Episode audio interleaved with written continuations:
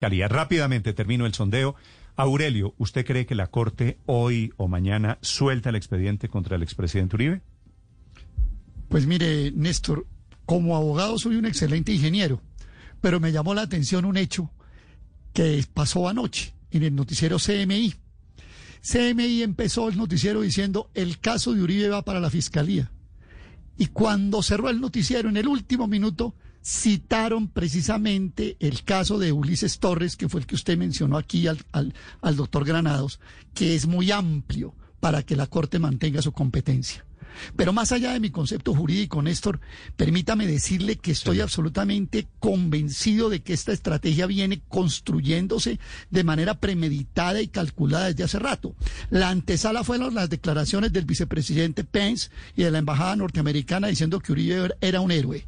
Después vino la, entrevista de Marras de las dos periodistas, la entrevista excepcional para el único reo del mundo que ha tenido esa oportunidad. Y después de eso, cuando se ha creado opinión sobre la, digamos, ilegitimidad de la Corte Suprema y de su sala de instrucción criminal, se renuncia a la competencia, a la, al Senado, buscando la no competencia de esa sala.